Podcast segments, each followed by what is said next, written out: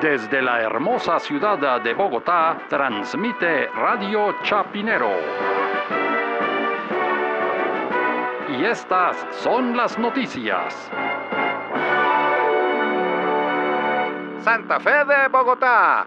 El burgomaestre de la capital colombiana, el señor don Enrique Peñalosa, puso en funcionamiento el primer bus articulado eléctrico del mundo. ¡Felicitaciones! Más noticias cuando regresemos.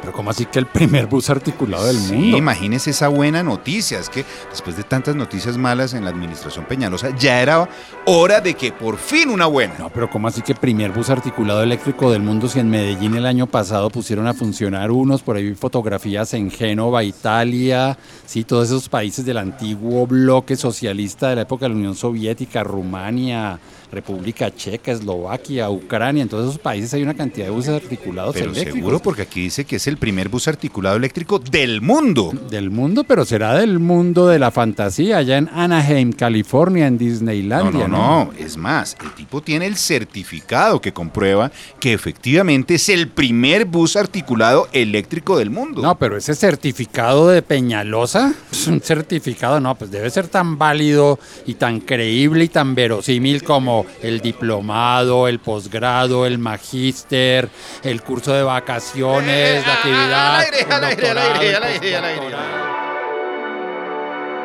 Santa Fe de Bogotá.